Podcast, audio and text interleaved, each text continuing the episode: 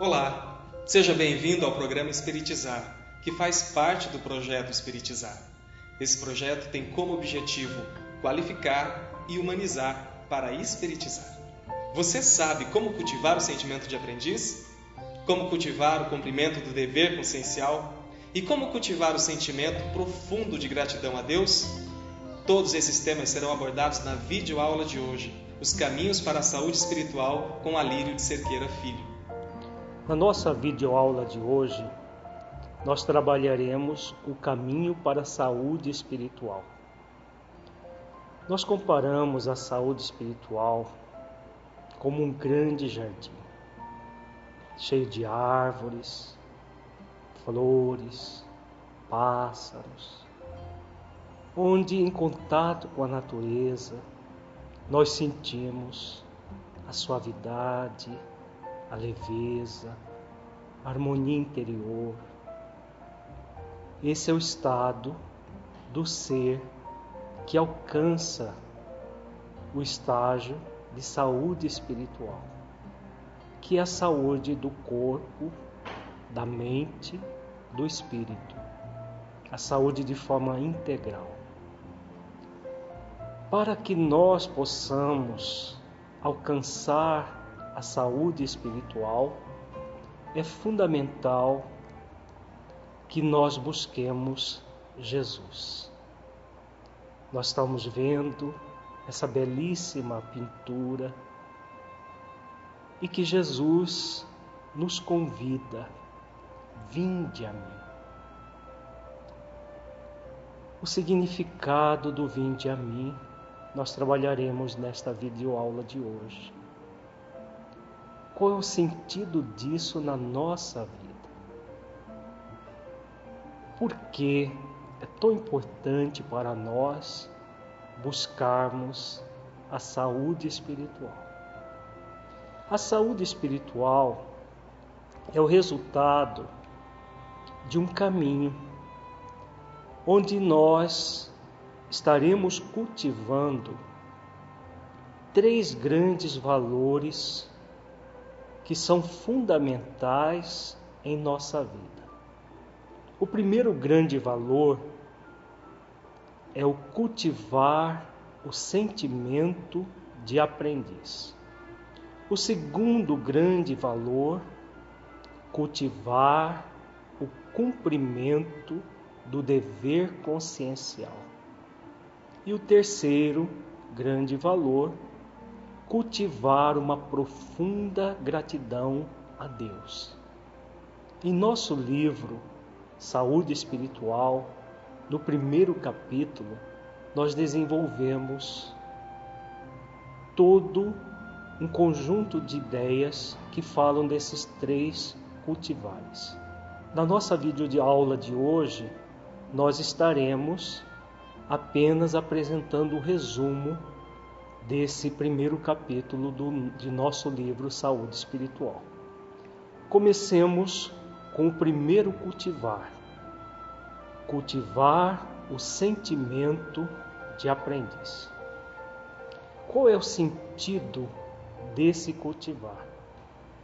O sentimento de aprendiz. Nós vamos refletir num texto do Mestre Jesus, anotado por Mateus, no capítulo 11, versículos 28 a 30. Jesus diz assim: Vinde a mim, todos os que estáis cansados e oprimidos, e eu vos aliviarei.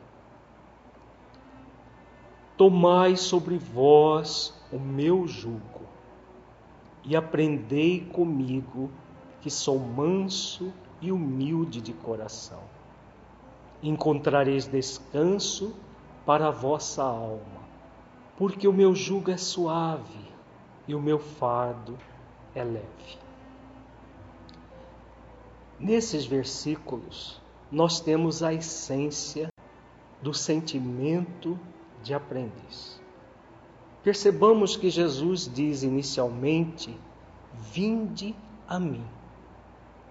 Ir ao encontro de Jesus significa ir ao encontro do amor que ele representa. Jesus é o grande mestre, é o nosso modelo e guia, como nos diz a questão 625 de O Livro dos Espíritos.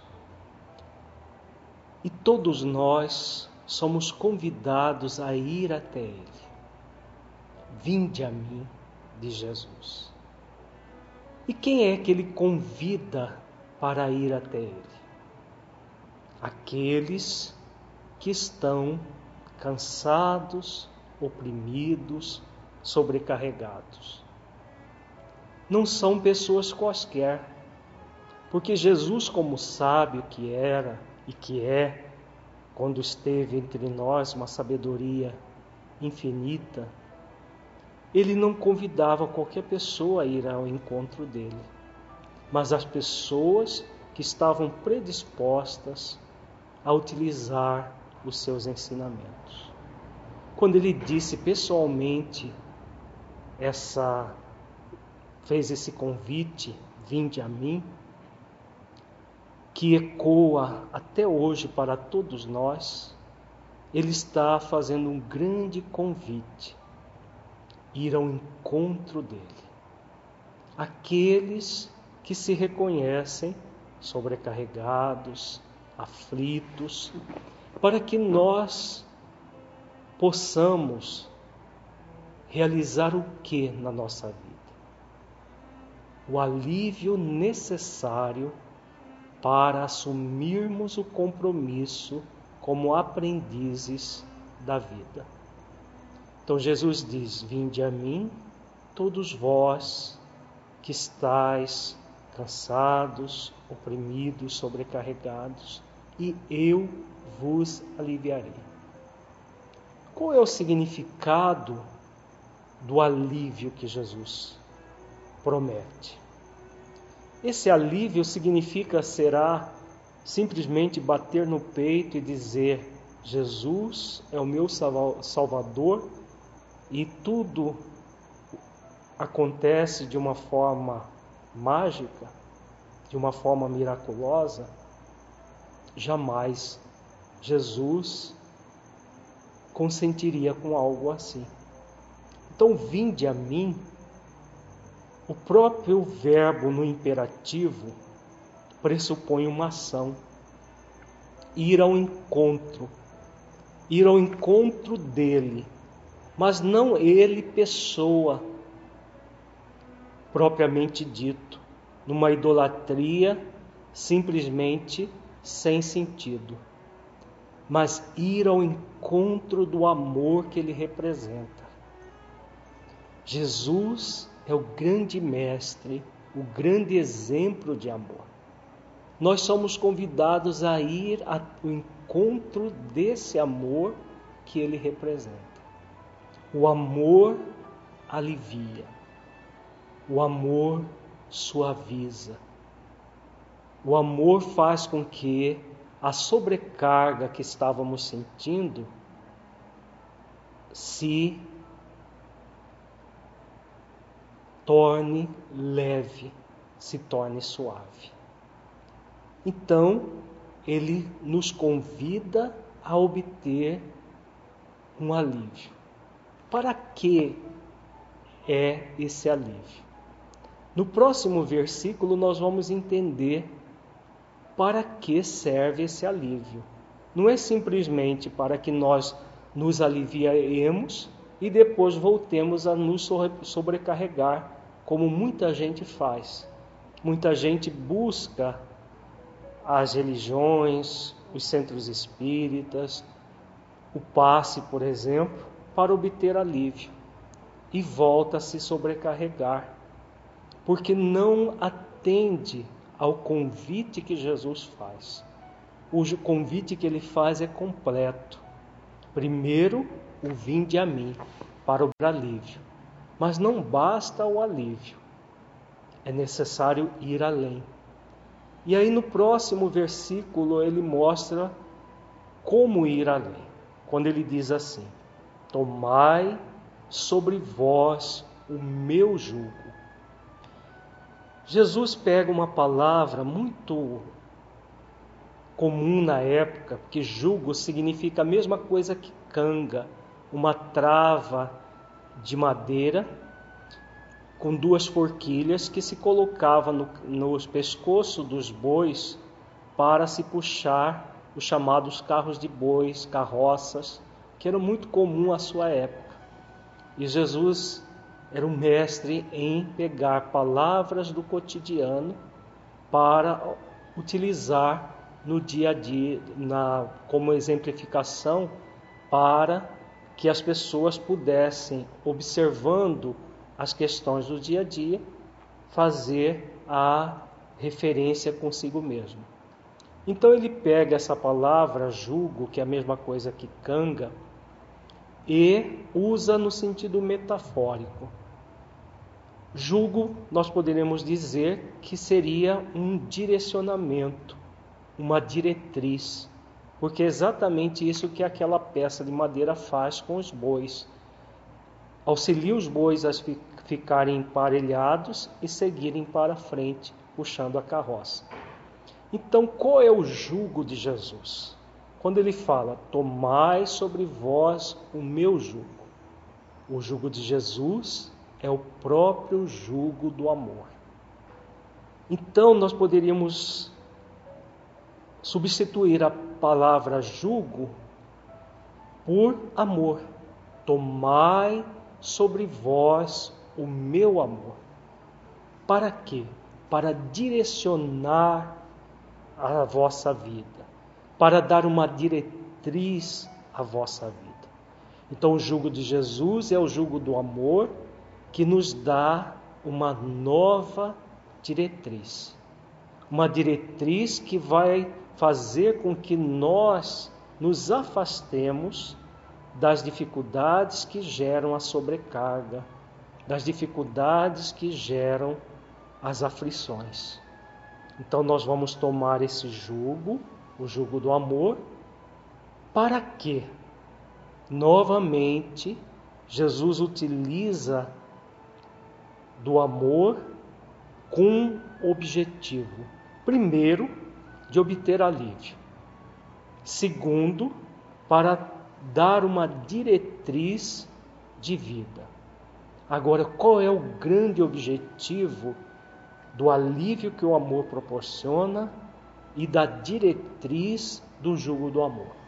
Ele coloca logo em seguida: e aprendei comigo. Mais um verbo no imperativo Aprendei comigo. Jesus é o grande mestre das nossas vidas. Nós somos convidados a sermos aprendizes dele. Então ele faz um convite. Para que serve o alívio inicial? Para que serve o jugo do amor, a diretriz do amor? Para que nós possamos aprender nos tornar aprendizes dele, desse grande mestre de amor, de mansidão e de humildade. Como ele diz: Aprendei comigo que sou manso e humilde de coração. Então nós temos aí uma grande diretriz, que é exatamente o aprendizado com o grande mestre que Jesus é. O mestre que exemplifica o amor, a mansidão e a humildade. Não um amor qualquer, uma mansidão qualquer, uma, uma humildade qualquer, mas ele frisa muito claramente: de coração. Não apenas pensada, mas sentida no coração. Então Jesus ele está querendo nos mostrar que o aprendizado ele começa no intelecto, mas não termina no intelecto. Ele vai ao encontro do coração. Ele deve ir ao encontro do coração, para que nós possamos entrar numa outra fase importantíssima, na nossa vida, que é a fase do descanso para a nossa alma. Quando ele diz que o aprendizado das virtudes da mansidão e da humildade de coração vai nos proporcionar o descanso para a alma. Percebamos que há uma diferença entre alívio e descanso. São graus de serenidade. O alívio é simplesmente uma diminuição da dor, da aflição, do cansaço. Se nós apenas buscarmos o alívio, como a maioria das pessoas fazem, nós vamos simplesmente diminuir as nossas dores, mas não faremos com que elas cessem definitivamente. As dores são, só vão cessar definitivamente quando nós entramos no descanso para a alma. O descanso é consequência do aprendizado. Então, cultivar o sentimento de aprendiz gera saúde espiritual exatamente porque nos proporciona o descanso para a alma, a harmonia interior, a serenidade, a paz no coração. Tudo isso proporciona para nós um grande descanso. Aquele cansaço, a aflição, o sofrimento tende a reduzir cada vez mais e nós vamos entrando nesse grande descanso, que não significa inatividade, muito pelo contrário. O descanso para a alma significa suavidade, leveza, significa serenidade. A pessoa se torna inclusive muito mais produtiva quando ela entra em descanso para a alma. Então é isso que Jesus está nos convidando Cultivar o sentimento de aprendiz é exatamente utilizar Jesus como grande mestre, como modelo e guia. Nós somos convidados a modelá-lo. Jesus é o, é o mestre de amor, de mansidão e de humildade.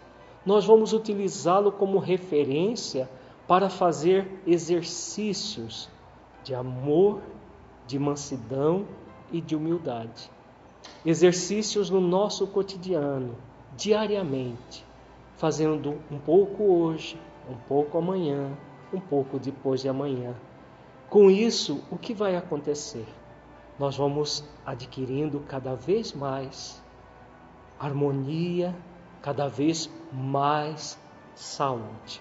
Saúde integral, saúde espiritual, do corpo, da mente, do espírito. E Jesus conclui esses versículos que nós estamos estudando dizendo: Porque o meu jugo é suave e o meu fardo é leve. Vejamos a profundidade desse versículo. O jugo de Jesus, o direcionamento que ele nos dá para a nossa vida, é muito suave. Por que é suave? porque é o jugo do amor, é o exercício da mansidão, da aceitação da vida como ela é, o exercício da humildade para reconhecer a nossa pequenez, para reconhecer que nós somos criados simples e ignorantes e que cada um de nós tem uma missão a cumprir, que é a nossa evolução até a felicidade plena. Então, quando nós aceitamos essa condição, o jugo é suave, nós vamos aprendendo tanto com as nossas conquistas aprendizado, quanto com as nossas conquistas êxito. Conquistas aprendizado é quando nós erramos e, ao reconhecer o erro, nós refletimos de uma forma mansa e humilde de coração fazendo exercícios de amor, de mansidão e de humildade de coração, para reconhecer que, como criaturas simples e ignorantes, nós estamos crescendo também com o erro.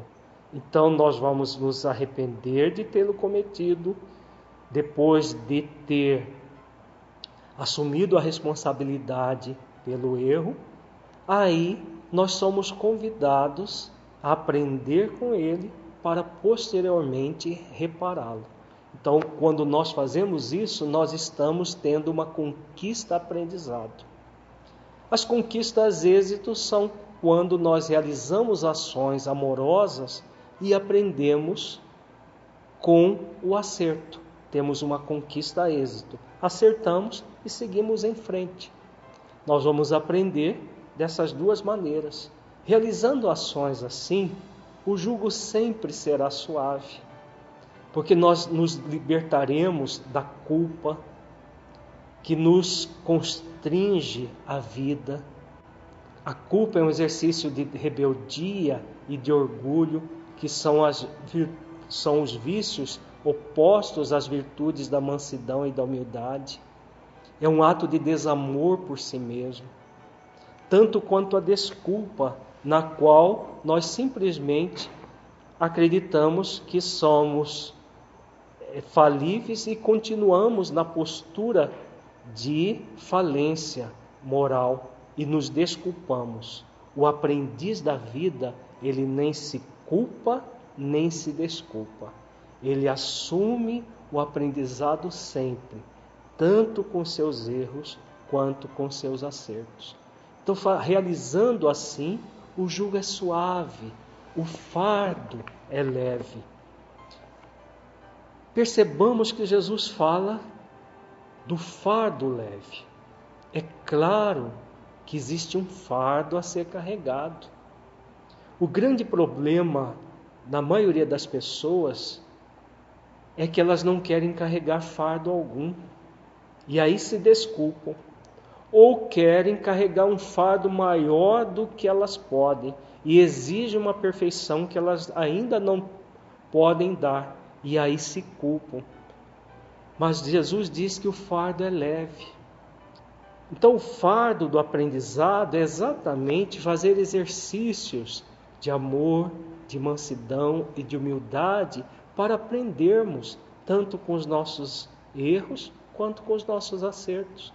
Então o jugo é suave e o fardo é leve. Nós vamos crescendo, vamos evoluindo, vamos nos aprimorando gradativamente com esse jugo suave e com esse fardo que é leve. Então a essência do aprendizado é exatamente esses versículos trazem para nós. A essência do cultivar o sentimento de aprendiz. Vejamos que na questão 115 do Livro dos Espíritos, Kardec pergunta aos benfeitores: Dois espíritos, uns terão sido criados bons e outros maus? Vejamos a resposta dos benfeitores. Deus criou todos os espíritos simples e ignorantes, isto é, sem saber. A cada um deu determinada missão com o fim de esclarecê-los e de os fazer chegar progressivamente à perfeição, pelo conhecimento da verdade, para aproximá-los de si. Nesta perfeição é que eles encontram a pura e eterna felicidade. Passando pelas provas que Deus lhes impõe, é que os espíritos adquirem aquele conhecimento. Uns aceitam submissos essas provas e chegam mais depressa à meta que lhes foi assinada. Outros só a suportam murmurando e, pela falta em que desse modo incorrem, permanecem afastados da perfeição e da prometida felicidade. Então a questão 115 do, do Livro dos Espíritos está intimamente ligada a esses versículos que nós acabamos de estudar. Nós somos criados simples e ignorantes. Jesus é o grande mestre que nos remete a superar a ignorância. Numa próxima videoaula, nós voltaremos a refletir sobre a questão 115, que é muito importante. Na nossa próxima videoaula, nós trabalharemos apenas o sentimento de aprendiz. Vejamos que a questão 115 fala sobre uma perfeição e a prometida felicidade. Todos nós somos convidados adquirir essa perfeição e essa felicidade, que é o que Jesus chama de descanso para a alma. Nós estamos sendo convidados o tempo todo a adquirir essa perfeição e desenvolver a felicidade.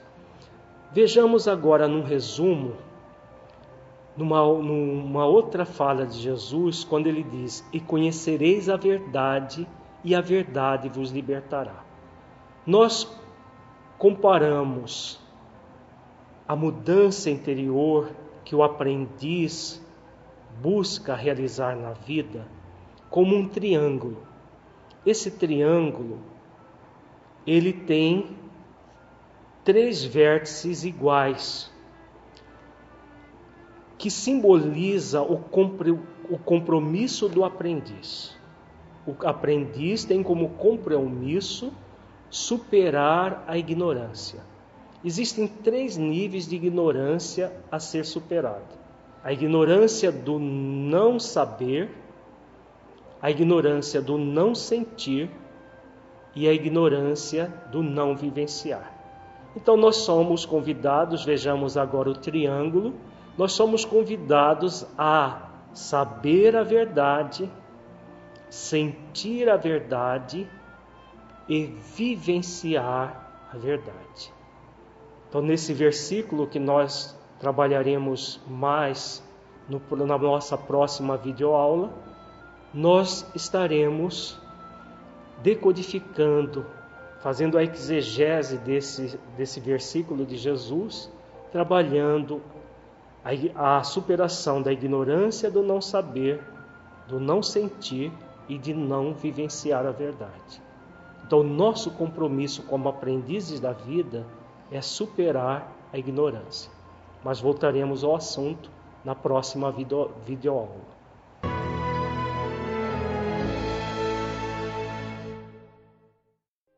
Para que um rio seja caudaloso e forte, é preciso que tenha margens seguras para conduzi-lo. Para que uma flor desabroche, é preciso antes que ela tenha a sustentação vigorosa da planta. Para que sejamos pessoas de bem, é preciso nos qualificar, humanizar, para espiritizar. Projeto Espiritizar. Acesse o nosso site e saiba mais. www.espiritizar.org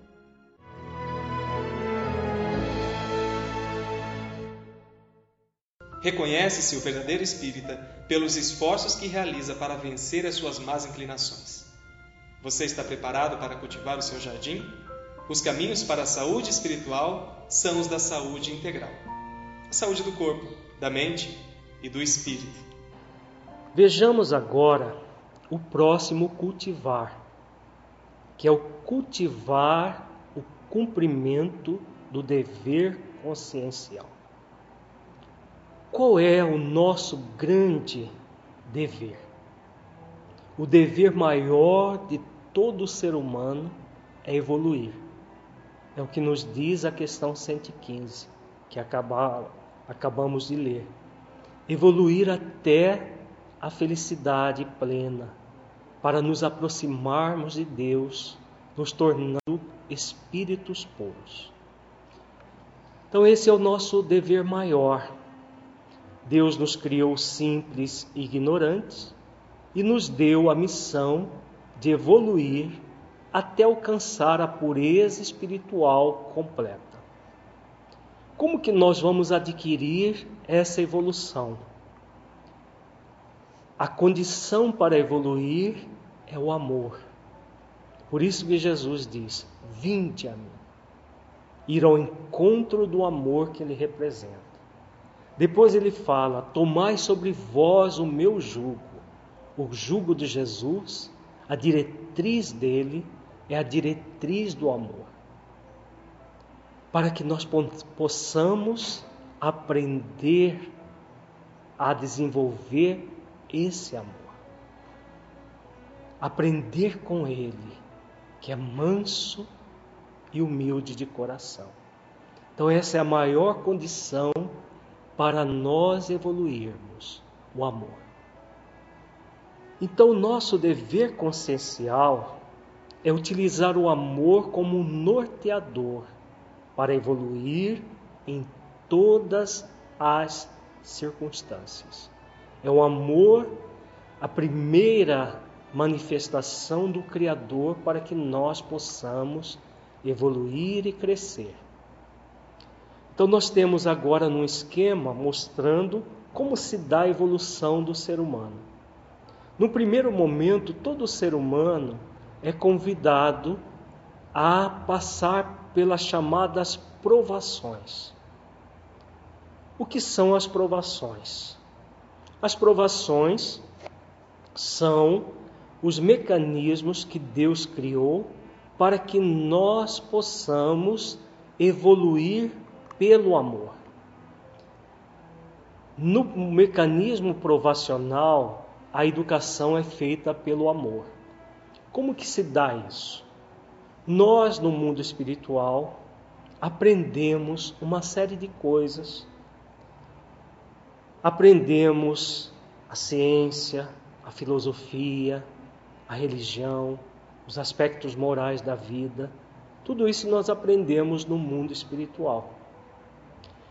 E vamos reencarnar no mundo físico para provar que aquilo que nós aprendemos no mundo espiritual nas diversas colônias espirituais, escolas que existem na dimensão espiritual, que nós passamos antes de reencarnarmos, na maioria das vezes. Então, nós vamos, nesses mecanismos provacionais, aprender pelo amor.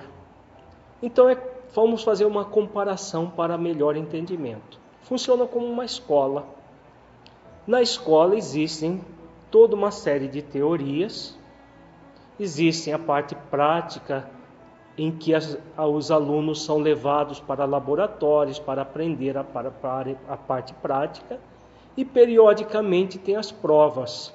As provas para aferir se o aluno está aprendendo ou não o conteúdo aplicado na escola.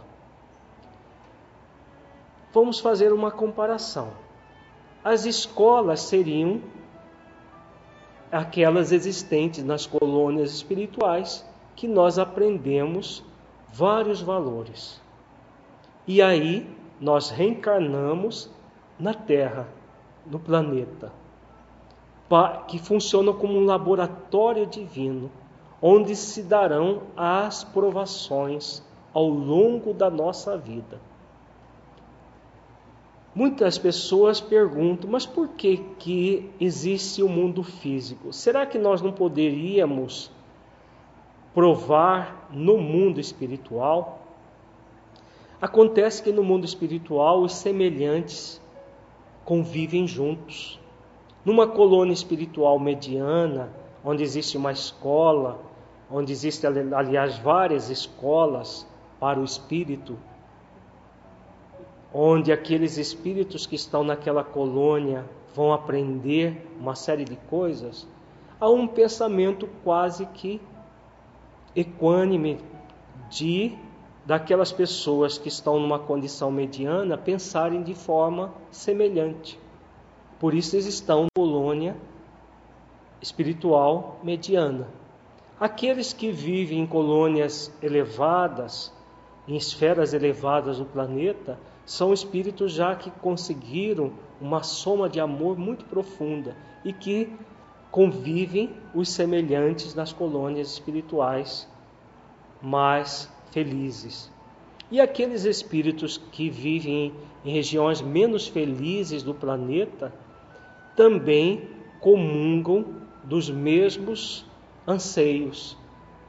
Aqueles que já ainda são empedernidos no mal ficam nas regiões que o nosso mentor André Luiz denominou de trevas. Aqueles medianamente maus vivem nas regiões umbralinas. E o que acontece quando nós reencarnamos no planeta? Todo, todos esses espíritos que viviam de forma no convívio com o semelhante reencarnam e vamos viver em conjunto no planeta Terra. Por isso que a provação se dá aqui no planeta.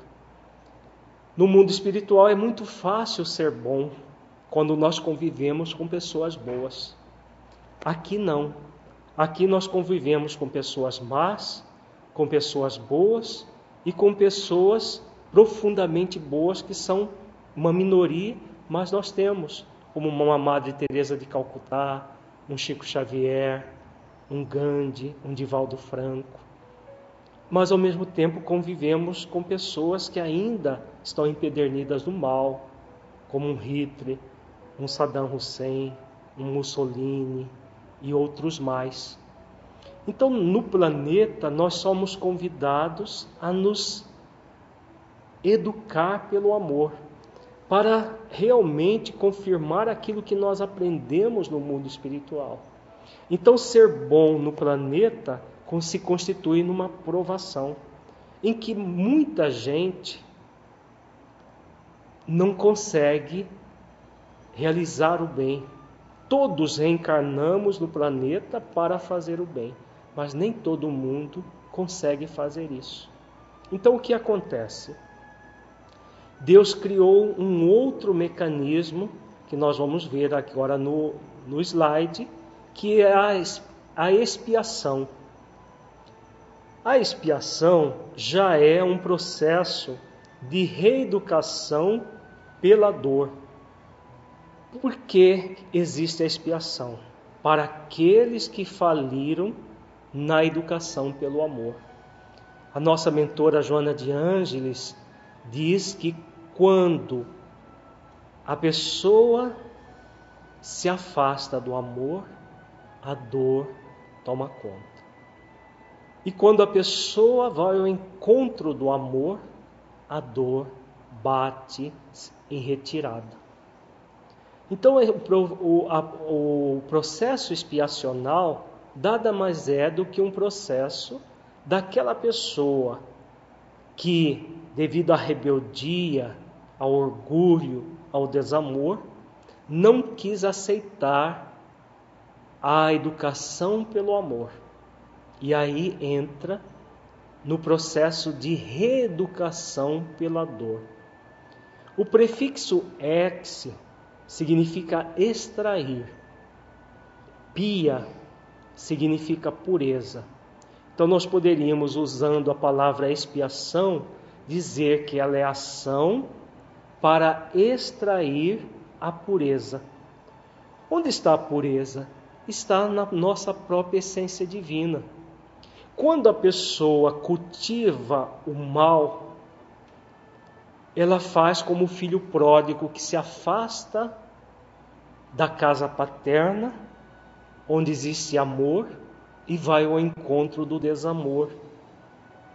E aí, nessas terras longínquas que o filho pródigo vai, ele perde tudo e entra no processo expiacional ele entra num processo de dores. Para que servem essas dores?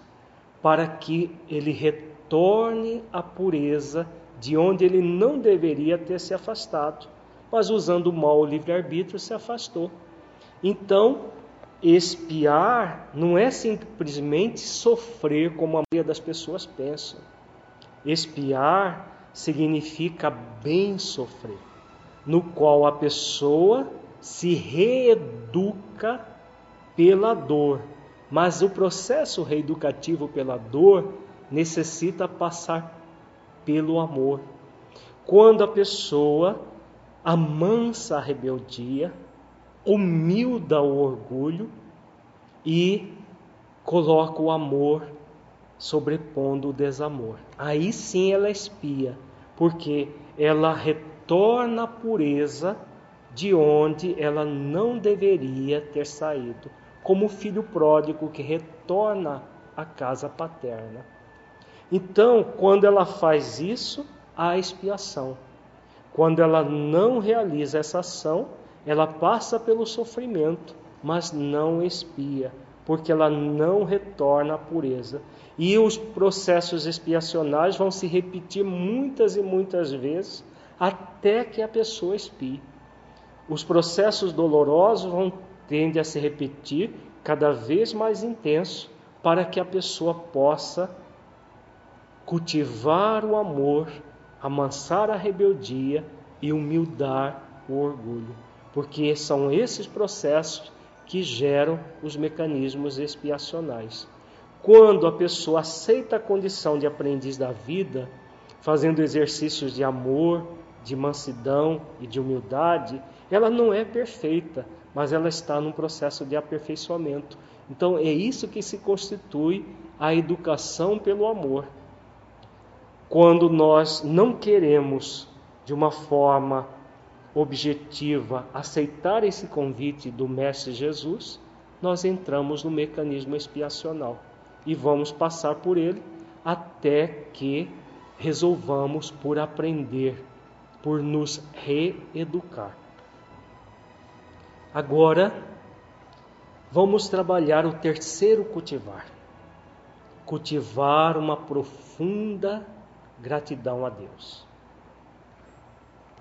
Vamos começar a nossa reflexão por uma passagem do Evangelho de João, registrado no capítulo 4, versículo 10, onde João registra um grande encontro, que é o encontro da samaritana com Jesus no poço de Jacó. Nós vamos abordar apenas uma pequena passagem desse encontro. E em futuras videoaulas nós trabalharemos esse encontro na, na íntegra. João diz a respeito de uma fala de Jesus com a samaritana no poço de Jacó, que fala, que pergunta a Jesus como que nós deveríamos adorar a Deus. E Jesus responde a ela. Jesus respondeu e disse-lhe: se tu conheceras o dom de Deus. E ele nos coloca a respeito do dom de Deus. O que é o dom de Deus? A vida é um dom de Deus. Tudo o que nos acontece são dádivas para que possamos evoluir. A saúde espiritual ela será desenvolvida quando nós vermos a vida dessa maneira. Cultivando o sentimento de aprendiz, praticando o dever consciencial e vendo a vida como uma dádiva. E ver a vida como uma dádiva não, não é apenas ver a vida quando ela está sorrindo entre aspas, para nós. Quando estão surgindo coisas boas, a vida é uma dádiva sempre para aprendermos. Nós vimos inicial, agora há pouco que existem as provações, existem as expiações. As provações são as dádivas que a vida nos oferece para que nós aprendamos amorosamente. As expiações são as dádivas que a vida nos oferece para que aprendamos dolorosamente. Mas ambas são dádivas. O grande problema é o nosso orgulho, a nossa rebeldia e a nossa e o nosso desamor, que faz ver como dádiva apenas as situações confortáveis, quando tudo está nos sorrindo. E nos, nós vemos como desgraças as situações em que surgem os problemas que são próprios das expiações.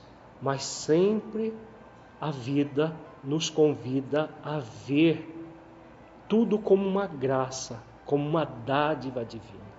Quando nós vermos a, a, a vida assim, ela se torna realmente um elemento para adquirir saúde.